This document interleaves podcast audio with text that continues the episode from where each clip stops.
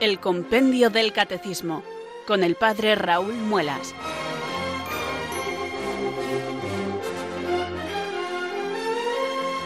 Muy buenas tardes, queridos oyentes de Radio María. Son las 4, las 3 en Canarias. Aquí comienza una nueva edición del programa El Compendio del Catecismo de la Iglesia Católica.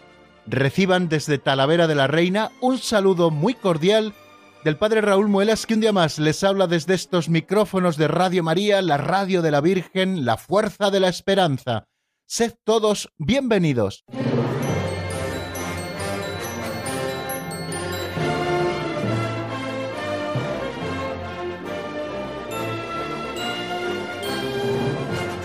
Bueno, queridos oyentes, que ya estamos a viernes, que terminamos toda una semana de trabajo y de estudio del compendio del Catecismo de la Iglesia Católica.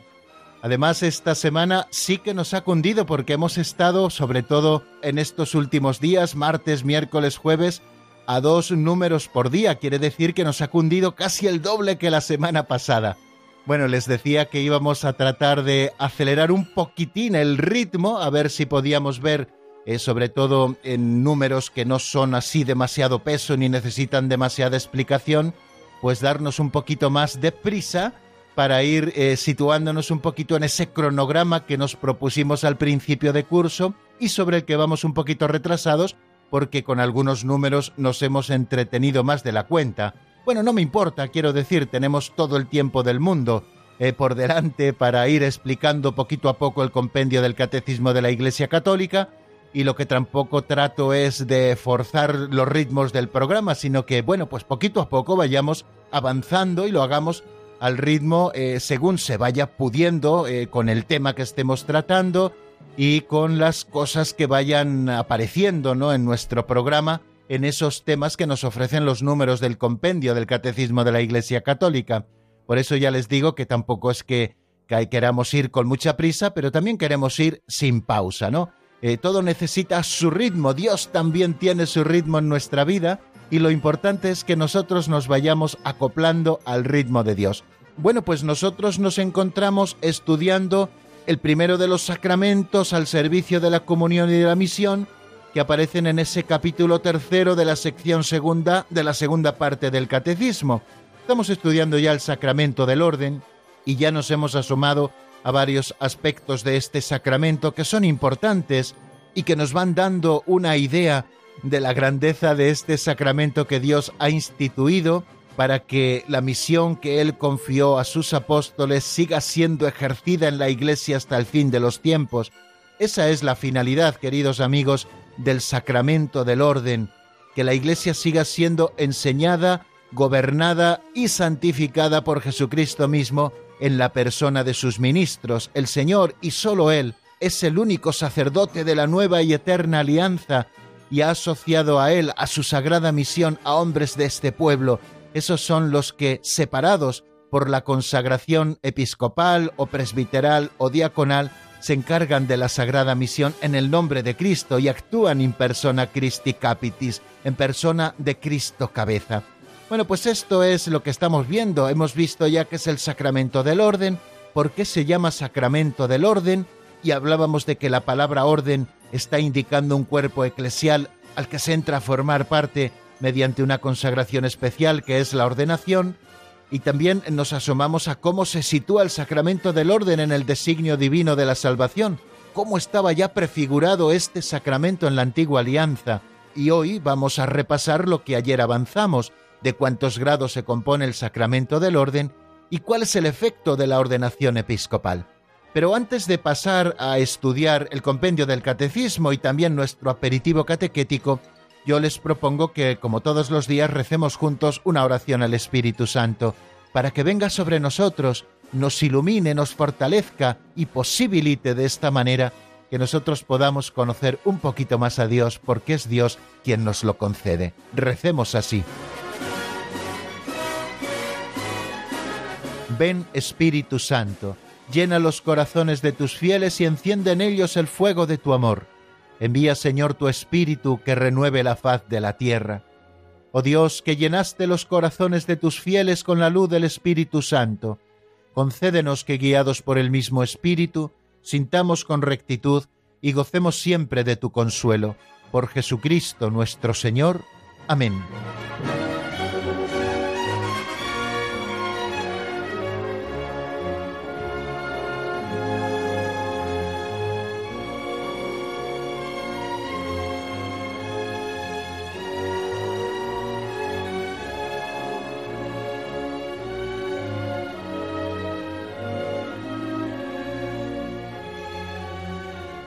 Y sin más preámbulos, queridos amigos, y sin entretenernos en muchas más explicaciones de en qué consiste esta sección que titulamos Pinceladas de Sabiduría, vamos a escuchar la de hoy en la voz de nuestro amigo Alberto, una pincelada que se titula Abraham y el peregrino. Vamos a escucharla.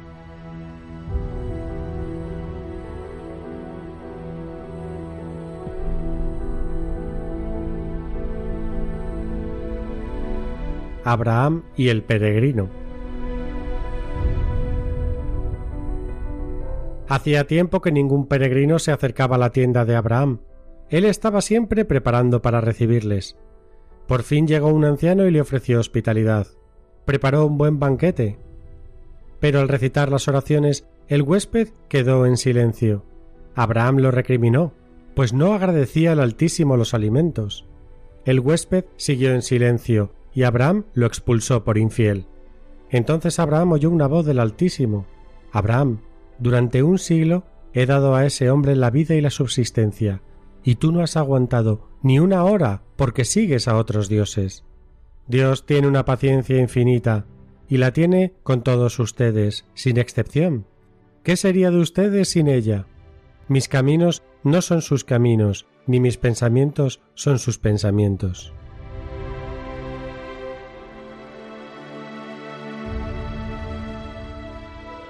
Qué bonita lección recibió el Abraham de la parábola ante su falta de paciencia con aquel peregrino que se presentó en su tienda.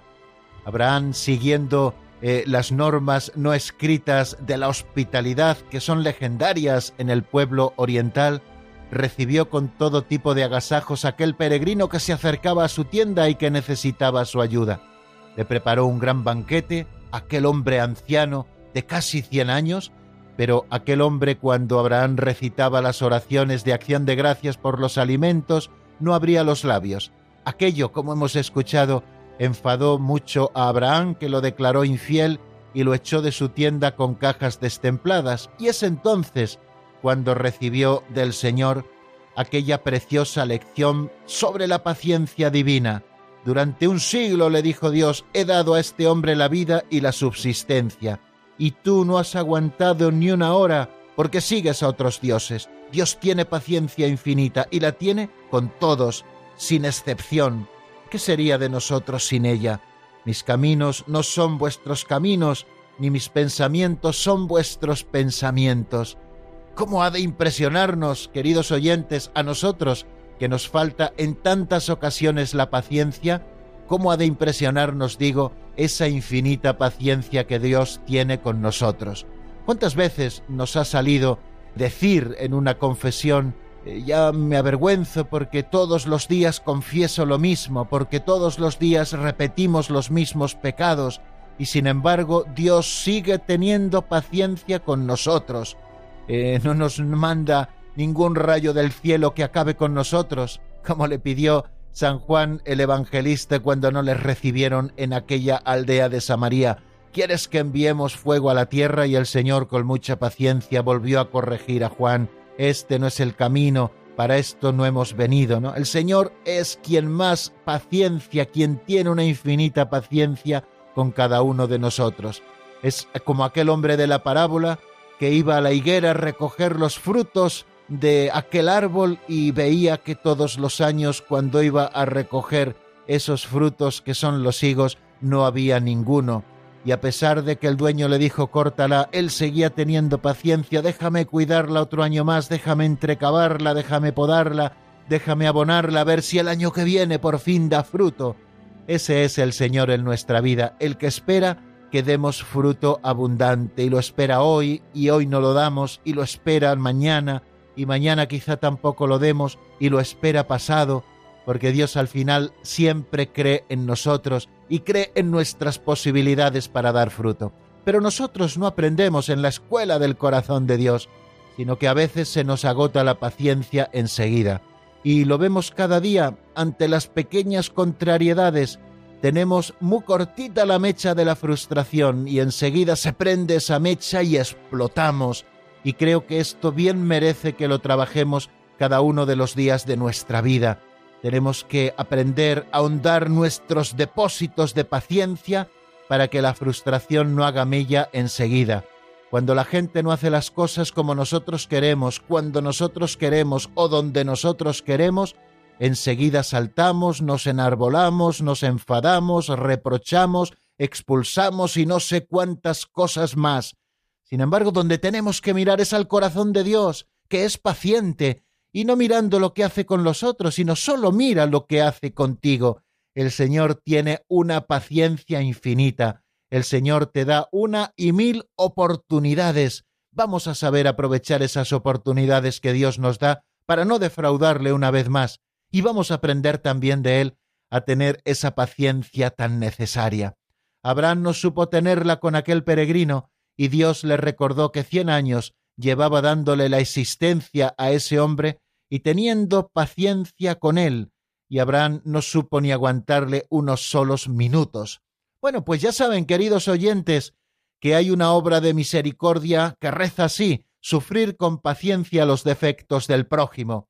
Quizá el Señor te esté llamando, querido oyente, a vivir eh, de una manera heroica esa obra de misericordia que se presenta ante nuestros ojos, vivirla de manera heroica. Tenemos que vivir las virtudes de manera heroica, así las han vivido los santos, y cada uno de los santos ha sido llamado a vivir quizá alguna o algunas virtudes de una manera heroica, siendo un reclamo para todos los que les rodeaban.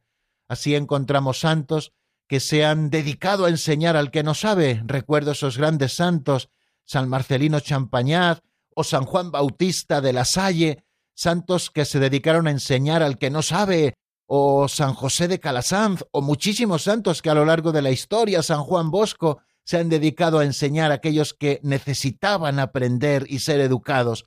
Otros se han dedicado a dar de comer al hambriento, otros a dar de beber al sediento. ¿No te has planteado, querido amigo, que a lo mejor el Señor te llama a ser un héroe en esa obra de misericordia, sufrir con paciencia los defectos del prójimo? Pues ahí te dejo la idea, amigo, reflexiónala, medítala, haz tu discernimiento, porque a lo mejor el Señor te está llamando a vivirla.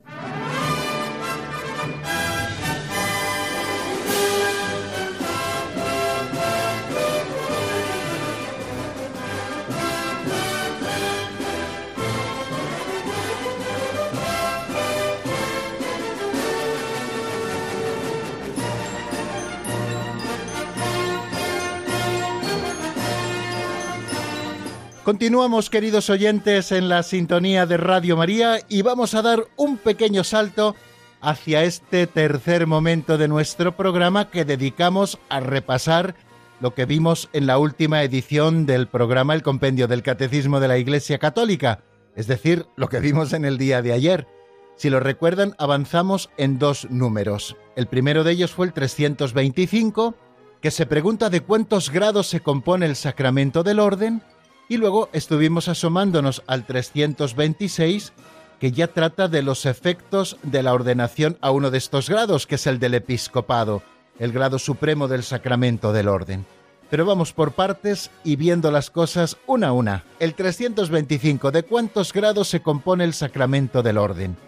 Y nos dice el compendio del catecismo que el sacramento del orden se compone de tres grados, que son insustituibles para la estructura orgánica de la Iglesia, el episcopado, el presbiterado y el diaconado. Ayer les recordaba un testimonio de San Ignacio de Antioquía en la epístola a en el número 3, donde dice así textualmente San Ignacio en el siglo segundo ¿eh? después de Cristo, o sea, casi casi tocando con las manos a los apóstoles, que todos reverencien a los diáconos como a Jesucristo, como también al obispo, que es imagen del Padre, y a los presbíteros como al Senado de Dios y como a la Asamblea de los Apóstoles. Sin ellos no se puede hablar de iglesia. Fijaros que él dice que no se puede hablar de iglesia sin estos tres órdenes, los diáconos, a los que hay que reverenciar como a Jesucristo, al obispo, que es imagen de Dios Padre, y a los presbíteros como al Senado de Dios y como a la Asamblea de los Apóstoles. Y me impresiona esa frase que dice, sin ellos no se puede hablar de la Iglesia. Bueno, pues algo parecido a lo que nos ha dicho este número 325, cuando nos dice que estos tres grados de los que se compone el sacramento del orden son insustituibles para la estructura orgánica de la Iglesia. El Lumen Gentium, ese documento del Concilio Vaticano II, Constitución Dogmática, en el número 28, apunta a lo siguiente. El ministerio eclesiástico instituido por Dios está ejercido en diversos órdenes por aquellos que ya desde antiguo reciben los nombres de obispos, presbíteros y diáconos. Y tan desde antiguo, fijaros que ya en el libro de los Hechos de los Apóstoles, ayer lo recordábamos, ya encontramos cómo estaban los apóstoles, luego encontramos también ya la figura de los presbíteros y encontramos también la figura de los diáconos, que comienzan a funcionar cuando los apóstoles son conscientes de que no pueden llegar a todo, que no pueden abandonar la predicación de la palabra de Dios y la enseñanza del Evangelio al pueblo por encargarse eh, de la atención a las viudas, y entonces nombran a siete diáconos para que en su nombre les ayuden en la atención de las viudas. Eh, se dan cuenta cómo estos tres órdenes ya aparecen desde el principio. Y la doctrina católica que está expresada así en la liturgia, en el magisterio y también en la práctica constante de la Iglesia, reconoce que dentro de estos tres grados existen dos de ellos que suponen una participación ministerial en el sacerdocio de Cristo. Estos son el episcopado y el presbiterado. El diaconado, por otra parte, está destinado a ayudarles y a servirles. Por eso el término sacerdos o sacerdote designa en el uso actual a los obispos y a los presbíteros, pero no a los diáconos, porque los diáconos no son propiamente sacerdotes, son servidores. La doctrina católica enseña que los grados de participación sacerdotal, episcopado y presbiterado, y el grado de servicio, que es el diaconado, son los tres conferidos por un acto sacramental llamado ordenación, es decir, por el sacramento del orden. Por este sacramento del orden son conferidos estos tres grados de este sacramento a través de un acto sacramental que se llama ordenación y que consiste en los tres casos en la imposición de manos del obispo con la oración consecratoria. Y estos tres grados son insustituibles, recuerden lo que nos ha dicho el 325, para la estructura orgánica de la Iglesia. Necesitamos a los obispos, ellos son Cristo el medio de sus propias comunidades eclesiales de sus iglesias particulares, necesitamos a los presbíteros colaboradores del obispo que le ayudan en ese ejercicio de santificación, eh, de pastoreo y de enseñanza del pueblo de Dios, y necesitamos también a los diáconos como un ministerio estable en la Iglesia que se confiere por la ordenación, por ese acto sacramental, la ordenación diaconal, con la imposición de manos y la oración consecratoria, y el diaconado también como un ministerio dentro de la Iglesia y como una vocación, no solamente como un paso transitorio hacia el sacerdocio. Ya saben que aquellos que somos presbíteros antes hemos recibido el diaconado y lo mismo sucede eh, con los obispos que antes del episcopado han recibido el presbiterado y primero el diaconado. Pero existe también, y así lo quiso recuperar la Iglesia católica, sobre todo la Iglesia de Occidente, a partir del Concilio Vaticano II, recuperar la figura del diácono permanente, que o bien pueden ser célibes o bien pueden ser hombres casados los que se ordenen después como diáconos para el servicio de la Iglesia. Bueno, pues esto a propósito de los tres grados de los que se compone el sacramento del orden.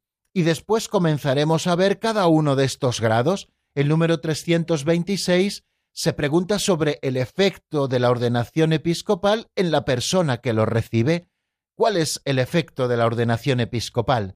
Y como siempre que el compendio del catecismo nos habla de los efectos, eh, lo hace de una manera sintética, por eso estamos en el compendio, claro, lo hace de una manera sintética, resumida, compendiada, nos ofrece una lista de efectos para que nosotros los conozcamos. ¿Cuáles son los efectos de la ordenación episcopal? Nos dice que son los siguientes. Primero, da la plenitud del sacramento del orden. Fijaros que el Concilio Vaticano II enseña que por la consagración episcopal, así lo leemos en Lumen Gentium 21, por la consagración episcopal se recibe la plenitud del sacramento del orden. De hecho, se le llama, tanto en la liturgia de la Iglesia como en los santos padres, sumo sacerdocio o cumbre del ministerio sagrado. Esto es lo primero que nosotros tenemos que tener a la vista, que aquel que recibe la ordenación episcopal recibe la plenitud del sacramento del orden. También, como efecto de la ordenación episcopal, hace al obispo legítimo sucesor de los apóstoles. Decimos en infinidad de ocasiones que los obispos son los sucesores de los apóstoles, y es precisamente la ordenación episcopal la que constituye a un presbítero en legítimo sucesor de los apóstoles. Ayer les recordaba algo que a mí me gusta pensar, y es que si pudiésemos hacer el árbol genealógico de cualquiera de los obispos de la Iglesia Católica, si nos pudiéramos remontar hasta los inicios, siempre en la fuente o en la cabeza de cada uno de esos árboles genealógicos se encontraría uno de los apóstoles de Jesucristo, y detrás de ellos Jesucristo, que fue el que les envió. Jesús dijo a los apóstoles, Como el Padre me ha enviado, así también os envío yo. Y los apóstoles enviaron a sus sucesores, y sus sucesores a los sucesores de estos, y así hasta llegar hasta nosotros, de manera que los obispos son los legítimos sucesores de los apóstoles. Hay otro efecto de la ordenación episcopal que está muy vinculado también a esto de ser legítimos sucesores de los apóstoles, y es que la ordenación episcopal constituye aquel que la recibe en miembro del colegio episcopal, compartiendo con el Papa y los demás obispos la solicitud por todas las iglesias. Los obispos no son francotiradores que son ordenados para su iglesia particular, sino que en comunión con el Santo Padre y con todos los obispos del mundo que también están en comunión con el Papa, constituyen el colegio episcopal y comparten con el Santo Padre, pastor de la Iglesia Universal, y también con los demás obispos, esa solicitud por todas las iglesias, por eso existe esta comunión entre todas las iglesias particulares, porque los sucesores de los apóstoles que los rigen forman entre sí un colegio que es el colegio episcopal. Igual que los apóstoles fueron constituidos en colegio, lo que conocemos como el colegio apostólico, sus sucesores, los obispos, también han sido constituidos en colegio, para que compartan con el Santo Padre Pastor de la Iglesia Universal la solicitud por todas las iglesias. Y también nos dice como efecto de la ordenación episcopal que ésta confiere al que la recibe los oficios de enseñar, santificar y gobernar. Hay un texto muy significativo de Lumen Gentium al que estamos citando ya por activa y por pasiva en este día y lo hicimos también en el día de ayer, que es el número 21, donde se dice lo siguiente, la consagración episcopal confiere, junto con la condición de santificar, también las funciones de enseñar y gobernar. En efecto, dice este texto, por la imposición de las manos y por las palabras de la consagración, se confiere la gracia del Espíritu Santo y se queda marcado con el carácter sagrado. En consecuencia, los obispos de manera eminente y visible hacen las veces del mismo Cristo, maestro, pastor y sacerdote, y actúan en su nombre. La expresión latina con la que se dice esto de que actúan en su nombre es in eius persona agant. Y Christus Dominus, que es otro documento del Concilio Vaticano II, en el número 2 dice que el Espíritu Santo que han recibido ha hecho de los obispos los verdaderos y auténticos maestros de la fe, pontífices y pastores. Quiere decir que eh, la ordenación episcopal ha conferido los oficios de enseñar, santificar y gobernar a los que han recibido por el episcopado la plenitud del sacramento del orden, de manera que los obispos en sus propias diócesis son maestros que enseñan el Evangelio y la palabra de Dios, son pastores que conducen al rebaño que se les ha confiado y son sacerdotes que celebran todos los sacramentos. De hecho, el obispo es el único que por la plenitud del sacramento del orden puede celebrar todos los sacramentos. Los presbíteros, por ejemplo, no podemos celebrar el sacramento del orden, está reservado exclusivamente a los obispos. Sin embargo, los obispos sí pueden conferir el sacramento del orden. Los presbíteros podemos administrar el sacramento de la confirmación, pero el ministro originario es el obispo y de él brota el sacramento de la confirmación y la plenitud del don del Espíritu Santo. Ellos tienen, por lo tanto, esa plenitud del sacramento del orden. Bueno, pues vamos a terminar el tema de los efectos que produce la ordenación episcopal en quien la recibe.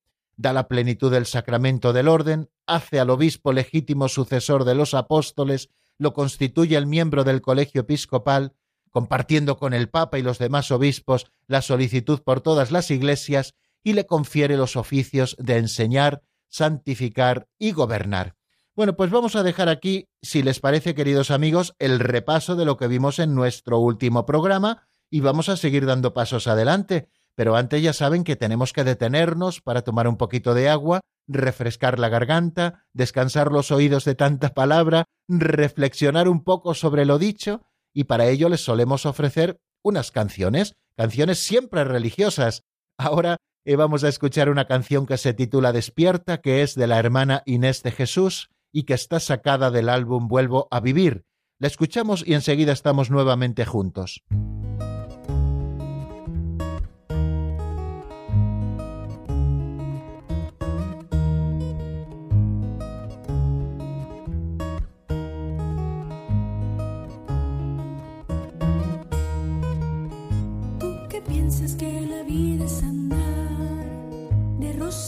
sin ponerte a pensar que ningún mérito tienes tú para hoy merecer este regalo de la vida y poder eh,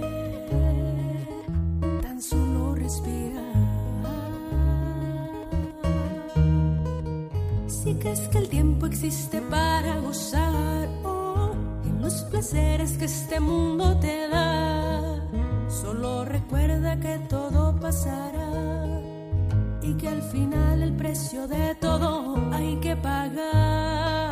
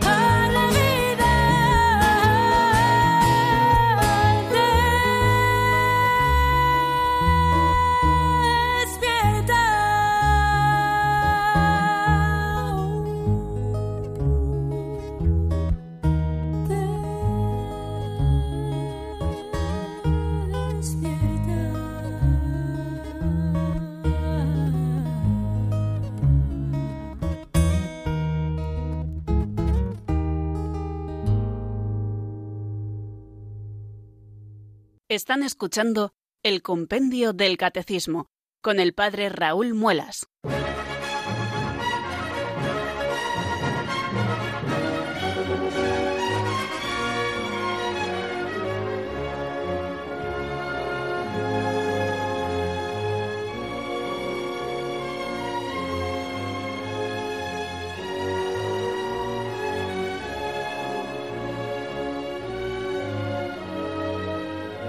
Vamos a continuar, queridos amigos, otro ratito con el compendio del catecismo. No están cansados, ¿verdad? Que todavía no nos hemos estrenado en el avance de doctrina y tenemos todavía unos poquitos y deliciosos minutos por delante que vamos a aprovechar, eh, bueno, pues estudiando algún número más del compendio del catecismo.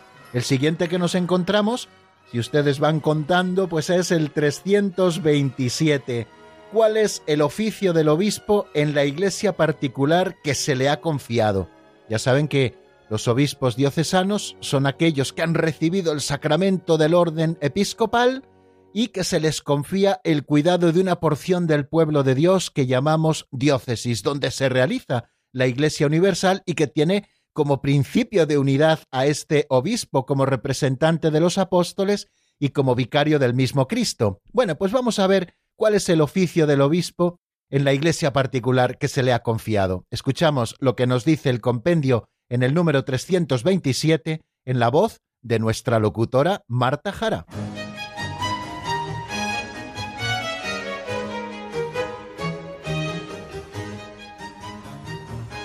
Número 327. ¿Cuál es el oficio del obispo en la iglesia particular que se le ha confiado? El obispo a quien se confía una iglesia particular es el principio visible y el fundamento de la unidad de esa iglesia en la cual desempeña como vicario de Cristo el oficio pastoral, ayudado por sus presbíteros y diáconos.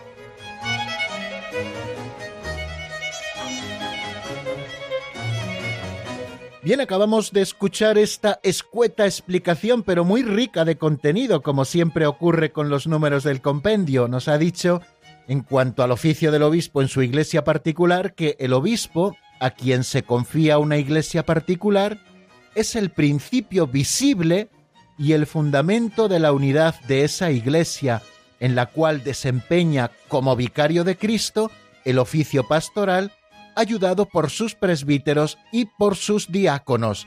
Esto es lo que nos ha dicho el compendio del catecismo. El obispo, por lo tanto, en su diócesis, es el principio visible. Recuerden que el obispo es el mismo Cristo, es el vicario de Cristo, el que representa a Jesucristo a través de la sucesión apostólica y a través de ese sumo sacerdocio que él ha recibido por la imposición de manos y por la oración consecratoria cuando ha sido conferido para él el sacramento del orden en el grado del episcopado.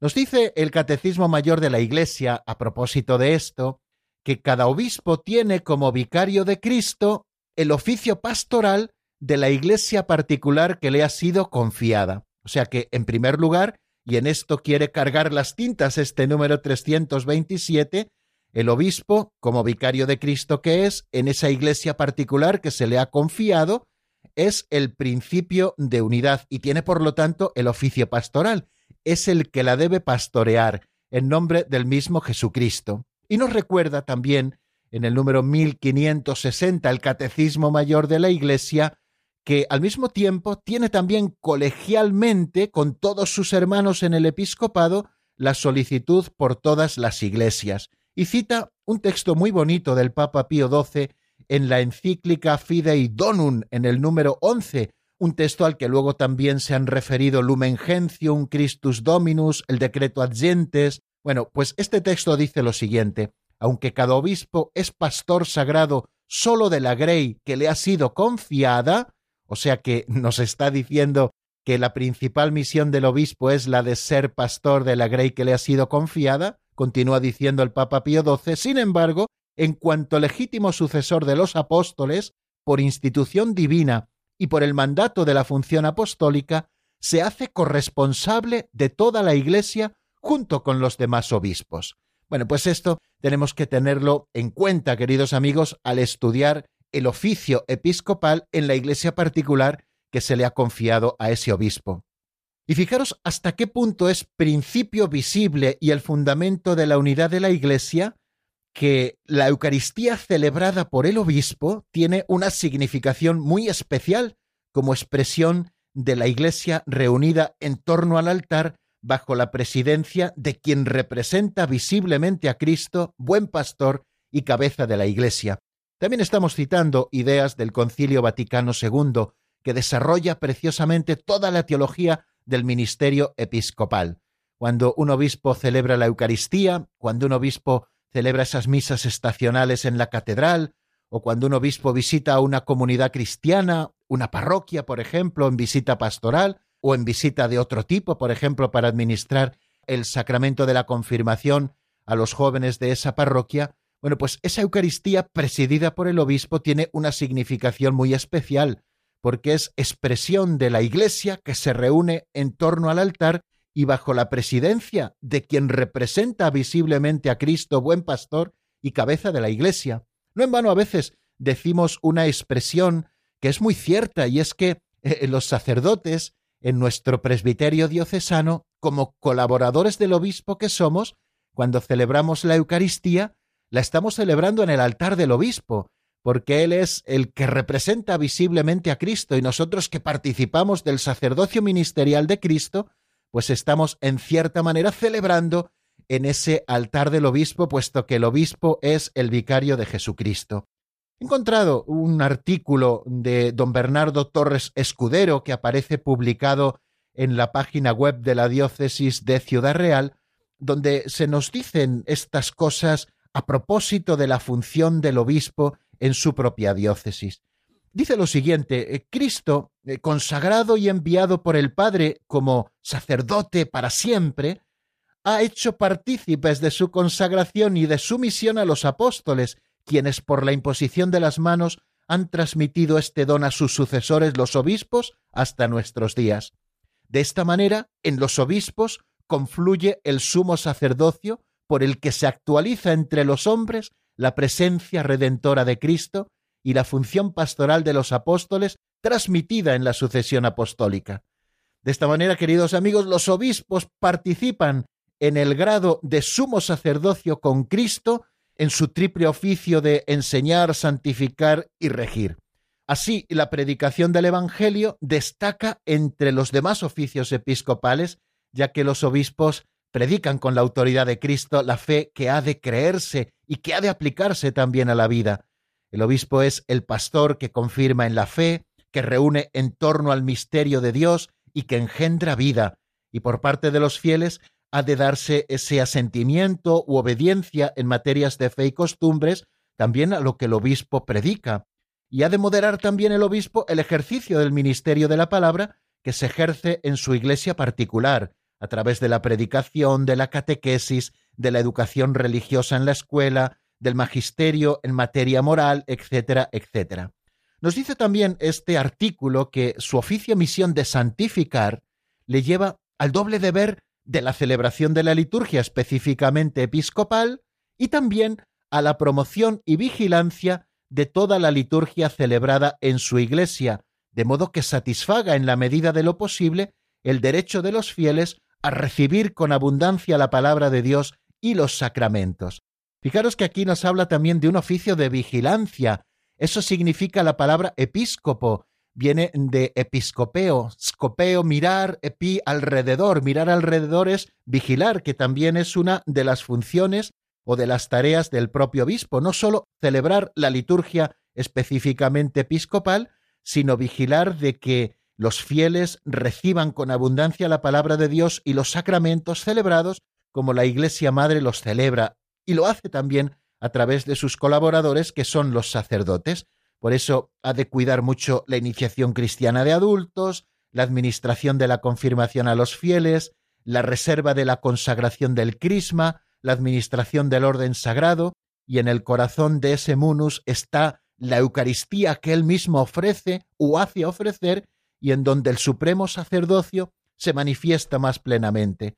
Y en cuanto a la función de gobierno, Lumen Gentium, la constitución dogmática del Concilio Vaticano II, nos dice en el número 27 que los obispos rigen como vicarios y legados de Cristo las iglesias particulares que se les han encomendado.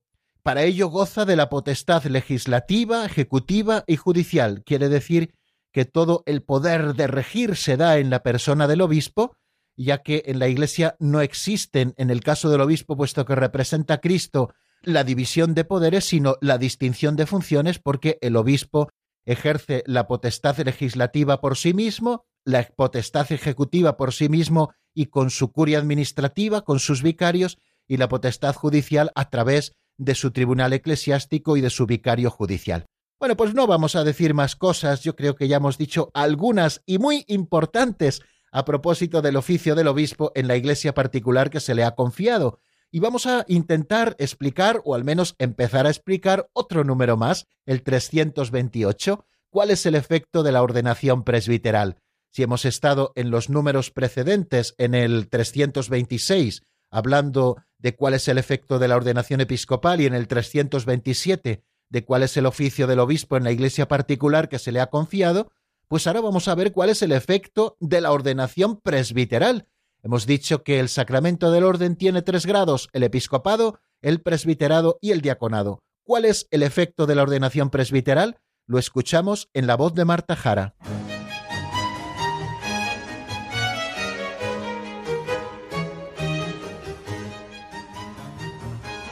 Número 328.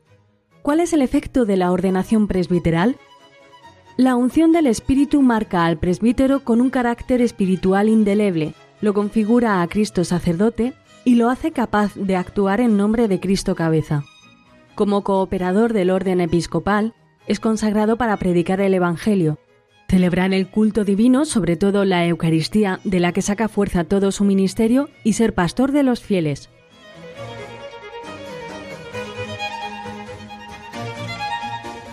Cuando un presbítero recibe la ordenación presbiteral, ¿qué efectos produce en él este sacramento?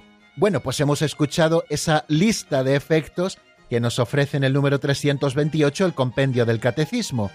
Hemos escuchado que nos dice lo siguiente, la unción del Espíritu marca al presbítero con un carácter espiritual indeleble. Ese es quizá un primer efecto de la ordenación presbiteral que marca al presbítero con un carácter espiritual indeleble. Recuerdan que hablábamos de tres sacramentos que imprimen carácter, que es ese sello indeleble que deja en el alma el sacramento y que nos capacita para el ejercicio del sacerdocio, en el caso del bautismo y la confirmación del sacerdocio común y en el caso de la ordenación presbiteral del sacerdocio ministerial. Bueno, pues ese sería un primer efecto. Otro efecto es que lo configura a Cristo sacerdote y lo hace capaz de actuar en nombre de Cristo cabeza. Es lo que llamamos la configuración con Cristo cabeza. Hablamos de que la ordenación presbiteral en el que la recibe tiene un efecto ontológico, es decir, un cambio de ser, un cambio de ser, porque aquel cristiano que recibe la ordenación sacerdotal queda configurado con Cristo sacerdote y por lo tanto capacitado para actuar en nombre de Cristo cabeza. Aquel que ha recibido la ordenación presbiteral actúa en nombre de Cristo cabeza cuando administra los sacramentos, cuando predica la palabra de Dios o cuando conduce al pueblo que su obispo le ha encomendado. Lo hace en nombre de Cristo cabeza porque ha sido configurado ontológicamente con Cristo cabeza y pastor de la Iglesia. Y lo hace como cooperador del orden episcopal, porque son los obispos, como hemos dicho, los que reciben la plenitud del sacerdocio, los presbíteros reciben el sacerdocio de segundo grado, que les capacita para actuar el nombre de Cristo, pero siempre como cooperadores de los obispos. Y aquel, por lo tanto, que recibe la ordenación presbiteral, es consagrado para predicar el Evangelio. Por eso, queridos amigos, quien predica el Evangelio en la Eucaristía, quien hace la homilía, es el sacerdote también le capacita para celebrar el culto divino. Por eso el sacerdote puede bautizar, el sacerdote puede administrar el sacramento de la penitencia, puede confeccionar la Eucaristía celebrando la Santa Misa, puede administrar la unción de los enfermos, puede asistir como representante de la Iglesia y testigo cualificado a los matrimonios porque ha sido capacitado para celebrar el culto divino. Y sobre todo la Eucaristía, de la que saca fuerza todo su ministerio y así poder ser pastor de los fieles. Está diciendo que la fuente de la santidad y de la vida sacerdotal se encuentra en la Eucaristía, porque de ahí brota la fuerza para desempeñar el ministerio y poder ser pastor de los fieles.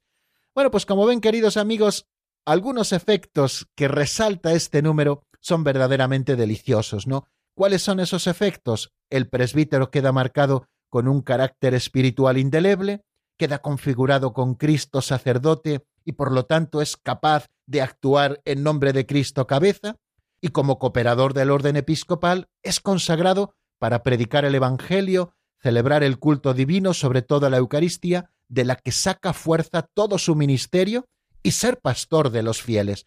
Quiere decir que el presbítero, queridos amigos, por la ordenación presbiteral, queda capacitado para el ejercicio también del triple munus, siempre cooperando con su obispo. Cuando hablamos de triple munus nos estamos refiriendo evidentemente a ese triple oficio que es el de la predicación del Evangelio o la enseñanza del Evangelio, la de la celebración del culto divino o la santificación de los fieles a través de los sacramentos y de una manera muy particular de la Eucaristía, que es fuente y cumbre de toda la vida cristiana y por lo tanto fuente y cumbre también de la vida del presbítero, y poder pastorear, es decir, gobernar a los fieles que se le han encomendado. Bueno amigos, pues no nos queda tiempo para más y queremos dejar un ratito para que ustedes puedan llamarnos al 91005 9419. 91005 9419. Pueden ustedes ir marcando este teléfono mientras escuchamos al menos unos compases de un tema de jóvenes de valor titulado Solo por ti, que está sacada esta canción del álbum Dios de mi vida. Escuchamos el tema y enseguida estamos nuevamente juntos.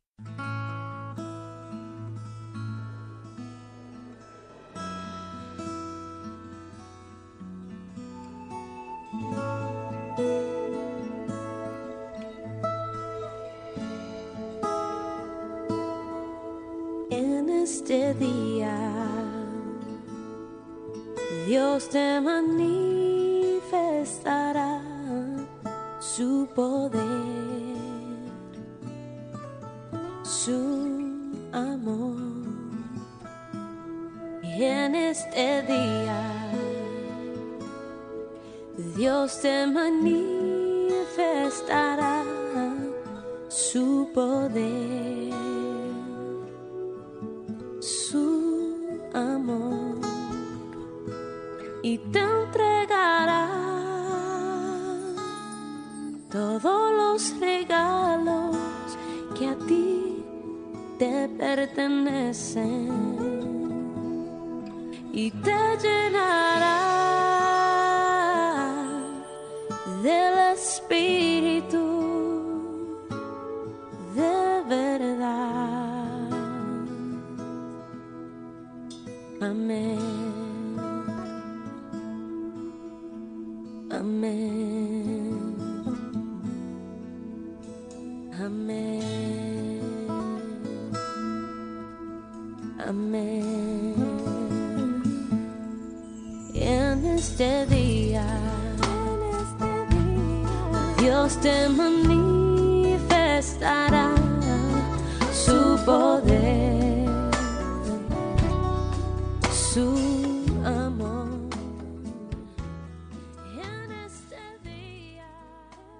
Están escuchando el Compendio del Catecismo con el Padre Raúl Muelas.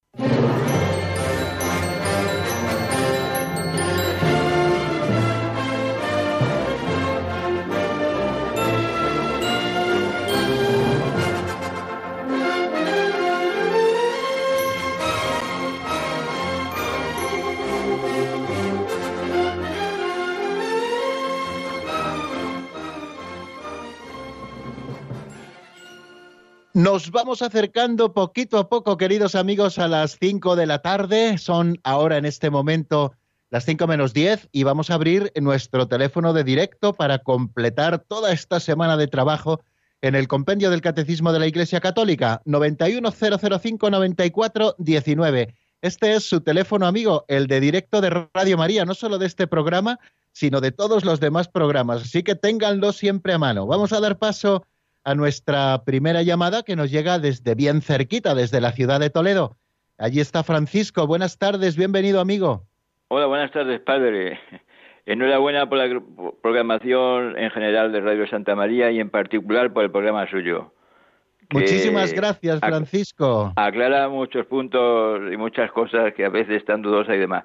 Entonces, no quiero ser muy alargado de mucho, sino solamente hacer una consulta.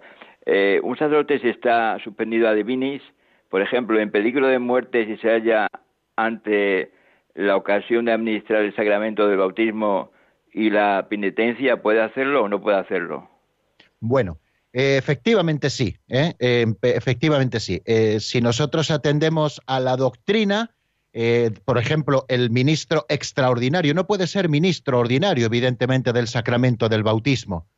Pues porque si está suspendido a divinis no puede em, administrar los sacramentos. Pero en el caso de una situación extraordinaria como es el peligro de muerte, cualquier persona puede administrar el sacramento del bautismo a uno que no esté bautizado y que voluntariamente lo pida. ¿eh? Ah, utilizando eh, la fórmula, yo te bautizo en el nombre del Padre y del Hijo y del Espíritu Santo y queriendo hacer lo que hace la Iglesia. Y también eh, tendría licencias del derecho universal para poder escuchar en confesión a una persona que se encuentre en peligro de muerte. Es más, no solo podría hacerlo, sino que debería hacerlo.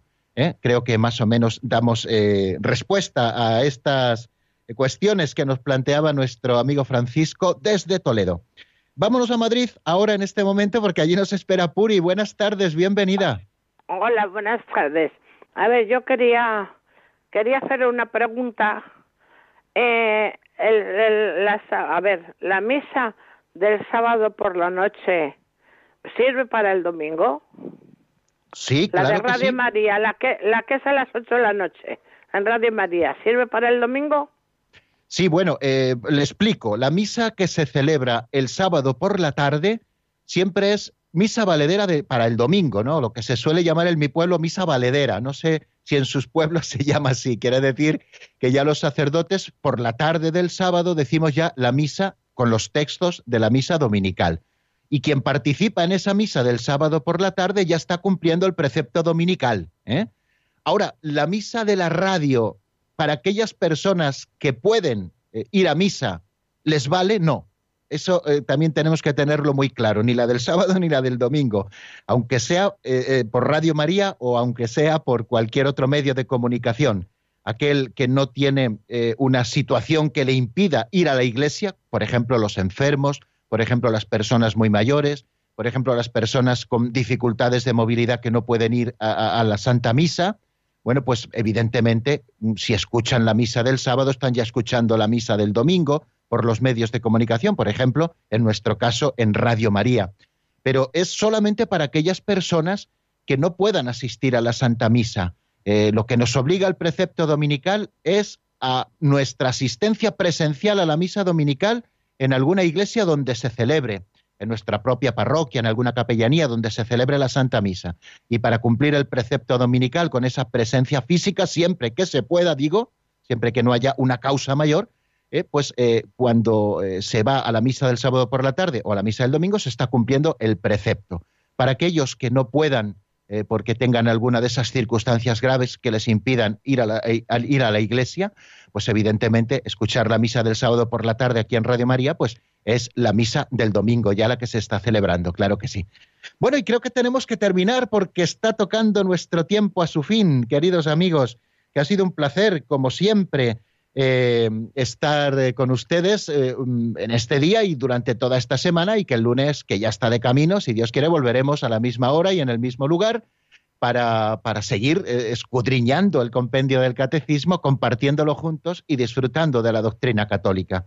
La bendición de Dios Todopoderoso, Padre, Hijo y Espíritu Santo, descienda sobre vosotros y permanezca para siempre. Amén. Hasta el lunes que viene, si Dios quiere, amigos.